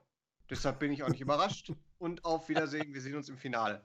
Ja, das macht er einfach gut, ne? Das ja. gefällt mir echt gut. Ich finde auch seine Promo, Promo-Fähigkeiten sind auch so gewachsen über das letzte Jahr. Das ist unglaublich, wie der sich entwickelt ja. hat vorsichtig darf man ja nicht sagen, fertiger Wrestler. Das ist ein Wrestler nie. Und das ne, können wir auch gar nicht dazu. beurteilen. Genau, können wir auch gar nicht beurteilen. Aber er ist auf jeden Fall an einer Stelle, wo man sagen kann, Sky is the limit. Sagen wir mal, für uns als Zuschauer ist er ein in Anführungsstrichen fertiges Produkt, was ja, man gut genau. präsentieren und verkaufen kann. Genau, genau es, der, das ist so, so ein Diamant, der jetzt schon sehr, sehr gut abgeschliffen ist, sage ich jetzt mal, der schon sehr, mhm. der fast so rundumfassend glänzt und deshalb eben auch heraussticht aus der Menge. Auf wenn man das Fall. so beschreiben kann, ja. Ich, ich, ich versuche mal, äh, den, den Status an einem Wrestler so zu, zu bestimmen, ob du ihn in dem Status, wo er jetzt ist, bei All Elite oder bei NXT in den Ring stellen könntest. Und das kannst du bei, bei Al-Ani definitiv machen. Also der, mhm. der bräuchte vielleicht ein, zwei Promo-Packages vorher, damit man so ein bisschen den, den Charakter kennenlernt. Aber dann kann der sofort da durchstarten. Also das, da sehe ich überhaupt kein Problem. Ja, sind wir mal gespannt. Ich hoffe noch nicht so schnell, damit wir ein bisschen was von ihm haben, aber es wäre ihnen zu gönnen. Sagen ja, so. also das, das war auch nur meine, meine Denkweise, um, um zu sehen, wo, wo ist der bei mir mhm. im, im, im Ranking, sage ich mal. Und da ist er schon sehr, sehr hoch. Ja, und wo er bei uns allen ist, ist im Finale vom Catch Grand Prix. Und zwar im Finale ja. gegen Cara Noir. Wir haben also das Erstrundenmatch vom Karat dieses Jahres im Finale des Catch Grand Prix. Und dieses Match, da habe ich mir einfach mal das Recht rausgenommen, dass ich mich jetzt bei dem Match mal zurücklehnen darf und mal die Matchbeschreibung an meine beiden Kollegen übergebe, die euch mal das Match vorstellen, was da so passiert ist. Und dann sprechen wir danach drüber, wie das denn auf uns gewirkt hat. Also Daniel, Sebastian, das ist eure Bühne. Viel Spaß. Okay, ja, alles klar. Daniel, mach mal. Okay. Also, ich fange nochmal etwas weiter vorne an. Also wir haben interessanterweise haben wir jetzt Andy Jackson, Nico Schmidt und Dan Jukic im Panel, die gehypt sind und auch relativ schnell ins Match überblenden. Wir kriegen aber vorher noch schöne Rückblenden zu Back to the Roots und zum äh, Karat-Erstrundenmatch. Äh, und dann sehen wir nochmal ganz schön den Turnierverlauf von beiden, was ich ganz interessant finde äh, oder ganz schön auch gemacht, dass man eben nochmal sieht, wie die beiden eben gewachsen sind, welche Leute die alle besiegt haben, um eben jetzt da zu sein, wo sie jetzt stehen. Ähm, Jokic setzt dann auf Cara Noir wegen Karat. Also das ist äh, treffend, da äh, gehe ich mit. Jackson sagt aber, Alani hat eine Siegesserie seit Karat hingelegt und er glaubt nicht, dass die jetzt einfach so aufhört. Und er hat sich eben angesehen, wie äh, Cara Noir im Turnier gekämpft hat, konnte darauf seine Schlüsse ziehen und deshalb sitzt er auf Alani. Also sehr offener Ausgang und genau so ist man ins Match eingestiegen, dachte ich. Aber dann hat man direkt, als die Regenglocke geläutet hat, zack, den Rear Naked Choke Ansatz gesehen von Noir gegen Alani, aber da wird er noch relativ einfach abgeschüttelt. Dann haben wir so ein bisschen, bisschen technisches Handgemenge, technisches Wrestling. Ähm, dann nimmt Kara Alani so in den Kimura. Den kann Alani aber in der Ringecke lösen und die Runde 1 endet dann mit so einem Kick nochmal gegen den Oberschenkel von Kara gegen Alani. Also so ein bisschen so abtasten, so ein bisschen alles auf einer Ebene, aber Kara konnte schon das ein oder andere absetzen, aber sich nicht durchsetzen. Ähm, Runde 1 beginnt damit, dass äh, Al-Ani Noah so ein bisschen in, die, in der Ecke niederprügelt. Dafür gibt es dann 20 Euro Geldstrafe. Äh, und dann äh, gibt es nochmal einen Schlag ins Gesicht äh, von Alani. Also da wird er ein bisschen dreckiger, ein bisschen mutiger, was, was die Regel, das Regelbrechen angeht. Dafür gibt es dann aber auch die Konsequenz mit einer gelben Karte. Ähm, kurz darauf haben wir dann den Alani, der einen Hammerlock ansetzt bei Noir. Und dann gibt es wieder ein bisschen Technik, weil äh, Noir sich so versucht rauszudrehen, geht mal nach links, geht mal nach rechts. Ähm, und dann kommt er aber erst raus, ähm, als er sich so ein bisschen in die Ecke dreht und dann wird aber von Alani in die Ecke befördert und, äh, und Alani und er schmeißt dann wiederum Alani in die Ecke. Und ja, bei diesem ganzen Hin und Her läuft aber auch die Zeit für die Runde 2 ab. Ähm, dann beginnt die Runde 3 oder die Pause fängt, äh, endet damit, dass Holmiche irgendwas von nackten Alanis erzählt. Das habe ich nicht so ganz verstanden. Und äh, da bist du nicht ja. alleine. Und dann ähm, dann haben wir eben den Moment, wo beide aufeinander zulaufen und stoppen dann aber sich beide mit dem Shoulder-Tackle im Stand. Also so ein bisschen so, als normalerweise kennt man das von, von so Big Man-Matches, wenn die so pack aufeinander mhm. knallen. Das hatte man jetzt bei den beiden. Also so nochmal die Demonstration, beide sind auf demselben Level und beide haben immer noch Feuer in Runde 3. Alani hat dann ähm, aber Kara zu Boden befördert und zeigt einen Dropkick, während Alani, äh, während Kara so in der sitzenden Position sitzt, also so einen schönen Drop, Dropkick an den Rücken. Äh, dann schmeißt Kara sich aus dem Ring. Äh, oder er schmeißt Kara aus dem Ring und dann geht es da, geht's da nämlich ziemlich hart zur Sache. Und zwar gibt es nämlich einen Bodyslam auf den Betonboden gegen Noir. Und dann slidet Alani sich schön wieder in den Ring und greift dann wieder den Rücken an. Der Rücken wurde auch schon in Matches zuvor immer wieder bearbeitet bei Kara. Also hat sich Alani da ein bisschen drauf eingeschossen und setzt jetzt die Strategie ab Runde 3 so ein bisschen um. Es gibt einen Suplex, aber das Cover dafür geht nur bis 2. Dann haben wir eine Art Camel-Clutch-Aufgabegriff von Alani gegen Caranoir, wo äh, Alani das Knie noch so schön in den Rücken reinreimt, so als Verstärkung. Ähm, Daraus kann sich Cara aber befreien. Und wir haben so ein paar Tritte noch auf, äh, auf Cara von Alani vor Wut, so. Aber das, ich denke mal, dass Alani an dieser Stelle wusste, dass die Zeit fast vorbei ist, hat also noch versucht, so viel wie möglich rauszuholen, denn dann ist Runde 3 nämlich vorbei und ähm, Noir rollt sich mit Schmerzen im Rücken aus dem Ring. Ähm, die Runde 4 beginnt damit, dass Alani so ein bisschen wieder technische Aktion versucht und Noah zu Boden ringt. Äh, was ich dann toll fand oder toll gefunden habe, ist, dass Noah Alani so ein bisschen einknotet und äh, so dann äh, Abdominal Stretch zeigt am Boden. Ähm, Alani kann sich dann befreien. aber als dann beide stehen, äh, kommt es dazu, dass Alani ähm, doch wieder Noah niederringen kann setzt einen Leglock an, versucht aber das bisschen noch in den Enkellock zu drehen, aber dann ist Noir schon in den Seilen. Es gibt einen Trick, äh, Kick von Noir in den Rücken ähm, und dann wirft diesmal Cara, äh, Cara Noir den Marius Alani aus dem Ring und setzt direkt zum Topi an. Also es geht alles sehr schnell. Zack, zack, zack, move, move, move. Und der Topi geht auch durch. Kara schmeißt dann Alani zurück in den Ring und es gibt ein Cover, das auch nur bis zwei geht.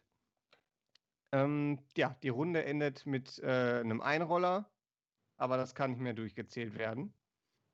Und dann sind wir schon in Runde 5. Und dazu sei gesagt, Runde 5 ist hier nicht die letzte Runde. Es geht bis Runde 12 und dann müssen wir mal gucken. War mhm. quasi immer so die Aussage von Sebastian Holme hier. Ja, ein bisschen überraschend für mich zumindest als Zuschauer. Ich wusste nicht, dass das Finale mehr Runden hat als die anderen, als die anderen Matches. Ja, ich, ich, auch nicht, nein. Und, und ich habe mir auch gefragt, was, was passiert, wenn äh, es irgendwie ein Double Countout gibt oder ein Unentschieden oder so. Wird dann, dann wird Schnick, Schnack, Schnuck gemacht. Punktevergleich und äh, gelbe, rote Karten und äh, Fairplay-Tabelle. Genau, dann kommt Markus Weiß in den Ring und zählt durch. Da gibt es nochmal Günther Jauch, der stellt noch drei Fragen und wer die richtig beantwortet hat, gewonnen. Genau. Oh Gott. Aber erstmal sind wir in Runde 5, also nach Finalregeln quasi noch in der Mitte. Und dann finde ich, also ich, ich finde diesen Move toll, er kommt aber viel zu selten vor. Äh, und zwar hatten wir einen Celtic Knot, so heißt das. Ähm, und zwar äh, Noir hat den angesetzt gegen Alani äh, zum äh, Anfang der Runde 5. In dem Erklärst Knot, du uns den mal bitte kurz? Ja, klar. Auf, auf jeden Fall haben, äh, sind die Beine vom Gegner, also von Alani, waren immer kreuz und äh, so ein bisschen in der Figure-4-Position, nur enger umschlungen und das Bein mhm. von ähm, äh, das Bein von äh, ähm, ähm, Caranoir ist dann so dazwischen und er drückt mit dem anderen Bein so dagegen. Also die Beine mhm. sind der beiden Gegner sind wirklich ineinander verknotet. Okay, danke dir. Und, und so, äh, er drückt dann, er drückt dann zu. Den Texas Cloverleaf, den Seamus mal gezeigt hat, glaube ich, der war so ähnlich, oder? Äh, nein, und zwar kommen wir da noch zu. Der ist nämlich auch in diesem Match vertreten. Genau, der, der ist anders. ähm, ja, Elbow Drop gibt es da noch, Surfboard sehen wir und äh, dann gibt es noch einen Takedown. Das ist dann auch der Move, mit dem sich Alani dann befreien kann. Also jetzt sind die Beine Gummi von beiden. Ähm, und deshalb rettet sich äh, äh, Cara Noir auch in die Seile. Und das Match endet mit einem spektakulären Double Down. Und nicht das Match, sondern die Runde. Das hm. äh, Double Down, das wäre schade, wenn wir dadurch das Match das beenden. Stimmt. ähm, ja, Runde 6 geht los mit ein paar Shotgun-Dropkicks in die Ecken, ein German Suplex. Endlich Super treffen die Shotgun-Dropkicks mal wieder. Ich muss ja, da mal reinreden. German Suplex sind auch noch effektiv. Das auch noch. Richtig, genau. Also, die stehen mal nicht wieder auf, die Leute. Ja, Wahnsinn. Dann gibt es einen, einen Superkick. Alani weicht aber aus, kontert mit dem Schlag, will den Superman-Punch absenken. Dann gibt es einen Neckbreaker, also hin und her mit dem Moose. Ähm, dann, was dann folgt, ist ein Aufgabegriff auf den Arm. Der geht dann, dann geht die wunderschön in die Brücke, dreht das so ein bisschen, dann haben wir wieder Technik, ähm, paar Chops von Noir, äh, wieder ein Punch. Also das war auch so ein bisschen die Story des Matches. Immer zwischendurch gab es mal so einen überraschenden Punch von Alani, der auch immer gewirkt hat. Ähm, dann gibt es wieder einen Two-Count von Alani. Ähm, und Alani ist dann ein bisschen frustriert, macht dann den Baseball-Slide und Noah liegt wieder außerhalb des Rings. Und die Runde führt aber dazu, dass Noir, das Rundenende führt dazu, dass Noir nicht ausgezählt wird. So, Runde 7 sind wir jetzt schon. Gibt einen Kick von Noir und direkt den Rear Naked Choke, aber Alani kann sich in die Ringecke, äh, äh, in, den, in die Ringecke retten, aber es braucht drei Ringecken, damit das überhaupt gelöst werden kann. Dann gibt es wieder ein paar ganz tolle Aktionen. Und dann kommen wir zu einem Move, den ich nicht genau deuten konnte. Ähm, es soll ein Armlock sein, der ein bisschen mit einer Body Scissors in Kombination ist. Ich habe mir aber jetzt noch mal kurz äh, von einem Experten eine andere Meinung eingeholt. Man kann diesen Move auch als Inverted Octopus Stretch bezeichnen und anhand der Bilder, die man so findet im Interwebs, ist das wohl die treffendere Bezeichnung. Inverted mhm. Octopus Stretch am Boden. Und ja, da kommt aber ähm, Caranoir auch raus. Gibt einen Kick an die Schläfe, dann den berühmt-berüchtigten Guillotine Brainbuster und ein Cover bis zwei. paar harte Elbows, ein Irish Whip in die Ringecke. Runde endet damit, dass Caranoa gerade so den Package Spider ansetzen kann, aber Rainer Ringer löst das Ganze, da die Runde vorbei ist. Wir sind jetzt also schon in Runde 8. Aber so wirklich ermüdet wirken beide auf mich jetzt noch nicht. Eine Runde 8. Ist komisch, oder? Weil in den anderen Matches waren sie nach fünf Runden schon ziemlich K.O. manchmal. Richtig. Aber wir schieben das jetzt mal aufs Feuer. Das ist das Finale mhm, und genau, das genau. Format der beiden Adrenalin. Charaktere. Genau, Adrenalin, Adrenalin. Ähm, ja, Alani steckt, streckt Noir mit einem Vorarm nieder. Und dann gehen beide erstmal zu Boden, weil auch Noir einen Tritt austeilt vom Boden aus. Da gibt es einen Kick- und Schlagabtausch, viele Kontern, Spinning Heel Kick von Alani, eine Powerbomb von Alani. Dann gibt es den Ankle Lock, aber ein Rope Break. Und dann kommen wir zum Cloverleaf. Der wird nämlich angesetzt von Alani. Das fand ich ganz interessant. Das reicht ihm aber nicht. Der, der macht nämlich, der geht auf die Beine, der geht auf den Rücken, weil er jetzt nämlich durchbiegen muss, den Körper von, äh, von von ähm, Caranoir. Und er macht auch noch einen Front-Face-Lock. Also er trifft die Beine, den Rücken und äh, den Nacken von Caranoir. Aber das reicht immer noch nicht. Noir geht raus und löst den Griff. Aber Noir bekommt eine 20 Euro äh, Geldstrafe. Ähm, ich glaube, aus dem Grund, da nochmal nachgetreten hat. Nee, der hat äh, ihn in die Hand gebissen, um die zu lösen. Ah ja, genau, der Biss, genau. Der Biss, ja. genau. Und dann der beißt, der beißt, genau, hat Alani gerufen. Und dann hat Rainer Renger gesagt, okay, dafür gibt es jetzt 20 Euro. Finde ich ein bisschen wenig für die Aktion, muss ich ganz ehrlich mhm. sagen. Äh, ja, Caranoa legt sich dann für die Rest der Runde hin. Und dann ist die Runde vorbei. Runde 9. Laani setzt diesmal auf einen äh, schnellen Angriff, ähm, aber wird mit beiden Beinen gestoppt von Caranoa, der sich im Ring, äh, in der Ringe hochrief. Dann gibt es einen Spinning Uppercut. Ähm, Alani liegt dann am Boden, macht aber wieder seinen Kick-Up, Nip-Up-Kick.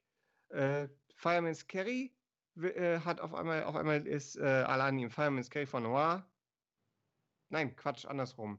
Noir ist im Fireman's Carry von Alani. Kann man schon mal durcheinander kommen bei dem genau, Match.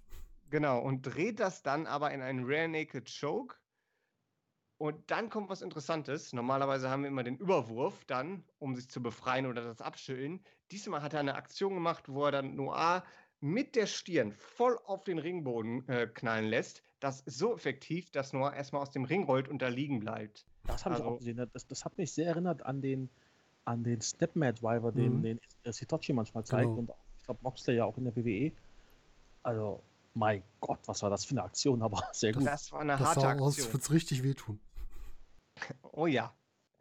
Ähm, ja, im Ring gibt es dann, weil der Kopf ist ja nicht noch genug beschädigt, eine Headbutt von Noir, äh, Neckbreaker im zweiten Seil, Pin-Versuch, aber wieder nur bis zwei. Ja, und in, in der Zeit sind wir schon so weit, dass die Crowd anfängt, Caranoas Theme-Song zu singen. Also die Crowd ist immer noch dabei, auch in Runde 9. Ähm, ja, dann gibt es äh, Gerangel, man schlägt aufeinander ein. Ja, und dann ist die Runde vorbei. Jetzt ist es nämlich soweit. Die Runde ist vorbei. Caranoa tritt nach, verdient sich damit, soweit ich weiß, seine erste gelbe Karte im Turnier. Ähm, ja, Runde 10 beginnt damit, dass wir einen eingesprungenen Schlag von Alani haben. Der bringt Noah zu Boden gibt weitere Schläge, gibt einen T-Bone Suplex, nochmal eine Powerbomb, wieder ein Cover, wieder nur bis zwei. Alani macht aber keine Pause diesmal, geht sofort in den Enkellock rein. Der wird immer heftiger durchgezogen und ich dachte an der Stelle, jetzt ist vorbei. Hm. Weil das war so heftig und überdreht und alles wunderbar, aber nein. Dann kommt der Rear Naked Choke von, äh, von Noir auf einmal wieder. Stör dich nicht an den Geräuschen, meine Küchenfrau okay. steht in der Küche. okay, gut. Ich dachte schon, was passiert jetzt? Alles ähm, gut. Äh, Al-Ani äh, befreit sich aus dem Rear Naked Choke. Es gibt äh, wieder ein Ankle Lock, also Finisher-Moves äh, wechseln sich hin und her. Noir schwingt sich aus dem Ring und die Runde geht aber zu Ende, nachdem Noir sich wieder gerade in den Ring äh, gerettet hat. Jetzt kommen wir in Runde 11. Also wir haben noch eine Runde, bis, bis äh, wir tatsächlich die, die Gleichstandssituation haben. Headbutt von Cara Noir. Small Package, äh, doch Alani kommt raus. Rare Naked Choke Ansatz schon wieder, doch Alani kommt schon wieder raus. Überwurf aus dem Halteriff von Car äh, Caranoir. Doch Alani und dann Alani steht sofort wieder auf, macht den Death Valley Driver oder Diamond Driver nennt er ihn. Und das war's. Das war das Ende. Alani gewinnt den Catch Grand Prix 2020. Was sagt ihr dazu? Ja, Sebastian tobt hier erstmal aus. Ja, also ich muss ehrlich sagen, es war, glaube ich, das Match des Turniers, wobei man das schwer vergleichen kann mit den anderen Turniermatches, weil es eben fast doppelt so lang ging. Aber also ich fand es richtig gut. Erstmal die, die Story, die erzählt wurde. Es, wurden, es wurde viel, ähm, ja, ich sag mal, hintenrum aufgebaut über das, über das Match beim Karat. Der, der Real Naked Choke war natürlich immer so ein bisschen, ja, der war immer so ein bisschen im Hintergrund da. Der war, hat immer gelauert, sag ich mal, dass das Karat ihn ansetzen kann und damit eben gewinnt, weil es eben so schnell geht. Mhm. Aber es war so klasse, wirklich. Also du hast mit, mit Kara einmal den, den Wrestler, der, glaube ich, mit in Europa fast schon am besten den, ja, blödes Wortspiel, den, den sterbenden Schwan spielen kann. Mhm. Weil er das einfach unfassbar gut macht. Du hast mit Alani eben diese, diese Maschine auf der anderen Seite, die einfach durch den Gegner durchrennen will und was eben Kara sehr gut verkaufen kann. Ähm, du hattest wirklich auf beiden Seiten Momente, wo ich dachte, es ist vorbei. Auch mehrfach. Und äh, ja, das, das, das finde ich, kann dann so ein bisschen aus dem Nichts, muss ich sagen. Und ich habe extra eben nochmal geguckt, es war nicht der, der, der, Diamond Driver, es war tatsächlich sowas, was man eher so ein bisschen in die Richtung ähm, Attitude Adjustment von John Cena stecken könnte. Mhm. Der Diamond Driver ist halt so ein bisschen weiter nach vorn. Vielleicht war es aber auch einfach nur eine Variante davon, wahrscheinlich. Äh, aber ja, also es, es, es, gibt so viele Momente im Match, die einfach nur richtig gut waren ähm, für mich auf jeden Fall, wie gesagt, das Match des Turniers und hat beide nochmal auf eine andere Ebene, Ebene gehoben. Hm. Ich habe vorhin euch das schon geschrieben, mir war das Match zu lang. Ich hätte zwei, drei Runden weniger, hätten mir gut getan, um einfach zu sagen, wir raffen das ein bisschen zusammen. Ne? Und ein bisschen weniger Schlagabtausch, weil die haben vorher immer fünf Runden durchgehalten, waren danach ziemlich am Ende, haben wir in der Woche noch gesehen. Und ähm, da war mir das ein bisschen zu lang. Ich hatte ein bisschen Probleme mit dieser akklimatischen Länge, dass wir jetzt auf einmal zwölf Runden haben. Aber auch das ist so persönliches Anliegen. An sich von der Match-Erzählung her fand ich es gut. Am Ende, ich kaufe sogar das Ende aus dem Grund, Kara war gerade im Schwung und er hat ihm quasi seine letzte Luft rausgehauen mit dieser Aktion, konnte ihm deswegen pinnen. So kann ich das kaufen, diese Erzählung. Es ist mir lieber, als wenn er jetzt klar aufgegeben hätte. Und ich hätte nicht eine zweite K.O.-Runde wie im Match vorher haben wollen. Bei so einem Finale muss für mich ein klares Ergebnis her. Hm, mein, lass es mich mal Problem nennen, was ich ein bisschen habe, was ich mit Caranoir gerade habe. Verbessert mich, wenn ich falsch liege. Ich glaube, Caranoir hat nur von den großen Gegnern, er hatte jetzt große Gegner, Metehan, Bobby Guns, Avalanche in seinem Block. Hat er nur Metehan geschlagen, Bobby Guns unentschieden, Avalanche verloren. Ist unser 16-Karat-Gewinner aus diesem Turnier ein bisschen geschwächt rausgegangen? Oder ist das für ihn vollkommen legitim, dass das so ausgegangen ist? Dani, wie siehst du das? Das ist eine schwierige Frage. Also, also Caranoir ist ja sehr gestärkt reingekommen, also überstark, weil er hat sein Debüt gegeben, hat direkt das Karat gewonnen. Und man hat ihn überhaupt noch nicht verlieren sehen im Wegsfähringen. Und dann verliert er doch öfter mal oder macht einen Unentschieden, aber auch gegen den Champion eben, den er ja auch vorher noch gar nicht, dem er vorher gar nicht im Ring begegnet ist. Mhm.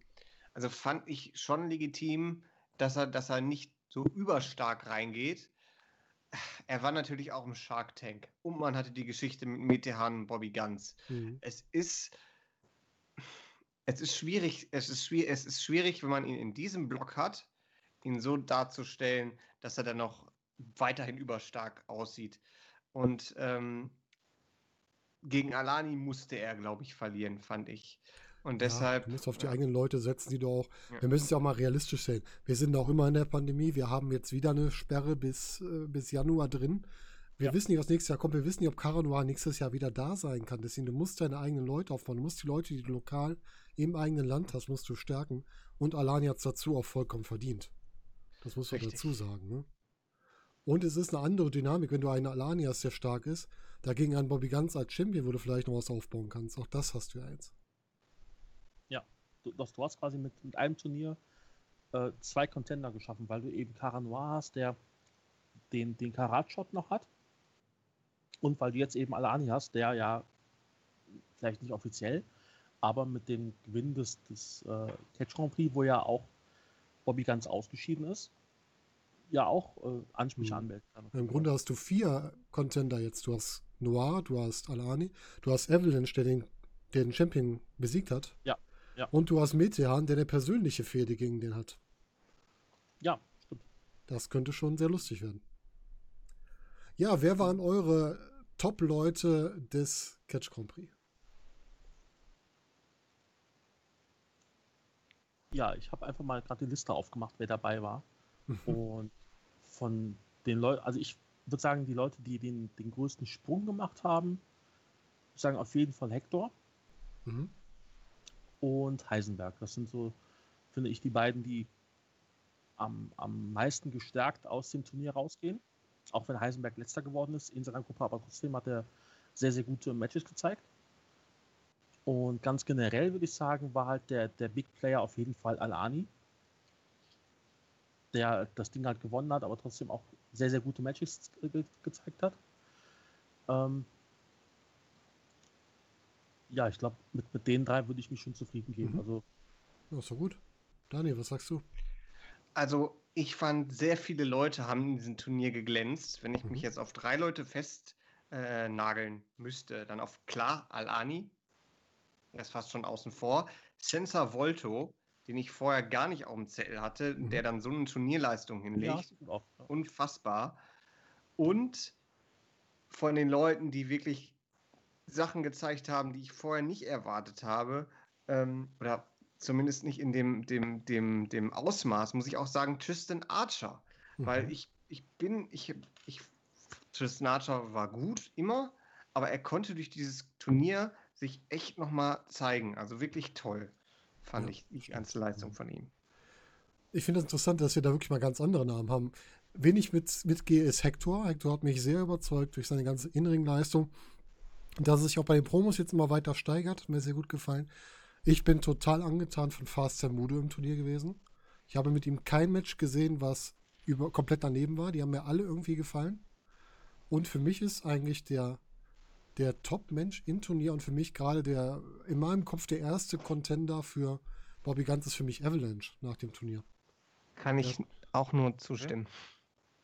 Hat mich komplett überzeugt. Ja, also. weil, weil, ich sagen muss, dass ich bei, bei Mudo mich ein bisschen zwiegespalten. Er hatte immer, immer gute Matches, aber ich finde, als, als Tag-Team-Champion hätte er durchaus noch ein Match mehr gewinnen können, finde ich. Eigentlich gerade als Tag Team Champion dürftest du alleine gar nicht viel gewinnen, weil du nur als Tag Team so gut bist. Ja, gut, aber da, dann kann man auch sagen, ist, ja gut, das. Ist halt ja, das ist, das kannst du drehen, wie du willst. Außerhalb des WXW kann uns ist ja auch ein, Singles Champion. Ja, richtig. Ähm, aber, also da bin ich so ein bisschen enttäuscht vom, vom Turnierverlauf. Von den Matches her nicht, aber vom, vom Verlauf mhm. ein mhm. bisschen, hätte ich mir ein bisschen mehr erwartet. Ja, okay, verstehe ich. Ja, das war unsere siebte Woche vom Kitsch Grand Prix. Wir werden mit Sicherheit nochmal in irgendeiner Konstellation mit ein bisschen Abstand komplett Rückblick machen, wo wir mal alles sacken lassen und dann nochmal schauen, wie das Ganze insgesamt gewirkt hat. Wir werden vielleicht nochmal den einen oder anderen Wrestler dazuholen mit seiner Stimme und seiner Meinung. Aber ich denke, für die Wochen war das sehr interessant und es war ein neues Erlebnis, mal einen Grand Prix zu sehen, der mit, mit dem alten Catch-Regeln läuft. Anfangs schwierig einzukommen, aber dann mit der Zeit lief es immer besser. Also für mich auf jeden Fall. Ich hoffe für euch auch. Absolut. Also es sind tatsächlich Matches dabei, die so klasse waren, die auch für längere Zeit noch in Erinnerung bleiben. Also auf jeden Fall habe ich da auch jeden Fall drei Matches, wo ich sage, die werde ich mich immer dran erinnern. Vor allen Dingen, wenn ich die Leute dann wieder sehe. Welche wären das? Das ist einmal Volto gegen Archer, weil diese Story ja. so toll erzählt war. Äh, äh, Brüder im Geiste, die, gegen, die aufeinander äh, äh, treffen und dann die beste Leistung ihrer WXW-Karriere zeigen. Und äh, dann Avalanche gegen Mudo war total toll, weil die sich quasi auf eben, ebenbürtig gezeigt haben äh, und ich einfach so begeistert war von den Aktionen, die da gezeigt worden sind. Das Finale ist mal außen vor, aber auf jeden Fall meine Nummer eins ohne Finale ist Avalanche gegen Marek. Das war einfach eine super klasse Story, die über mehrere Wochen erzählt worden ist und die ich so nicht habe kommen sehen. Daniel, ich habe nur ein abweichendes Match zu dir. Bei mir ist einfach nur das erste Match, was ich nennen würde, wäre Mudo gegen Hector, was mir sehr gut gefallen hat. Und wo ich ja dann direkt getwittert habe, ich hätte das gerne in der ersten Runde vom Karat, wenn es dann ist. Hector auch, wunderbar. Wirklich, auch die Matches von Hector waren klasse. Ja. Da gibt es nichts und Avalanche Mudo war großartig und auch Avalanche gegen Marek hat mir auch sehr gut gefallen. Deswegen, ja, Avalanche ist für mich hier der, der mir am meisten Spaß noch mitgebracht hat. Sebastian, bei dir hast du auch drei Matches, wo du sagen würdest, die kannst du immer wieder gucken. Ich habe gerade kurz überlegt, ich würde sagen, auf jeden Fall das Finale. Mhm. Äh, dann Mudo gegen Caranoir. Das hat mir auch sehr, sehr gut mhm. gefallen, was ich sehr gerne sehen würde, ohne, ohne Rundenbegrenzung. Und als drittes Match würde ich auch fast sagen, Volto gegen Archer, weil mhm. es einfach ja, sehr gut war. Ja, sehr schön. Dann würde ich sagen, mit unseren Top 3 Matches des Turniers schließen wir jetzt einmal hier diese Podcast-Runde und hören uns dann zum anderen Thema wieder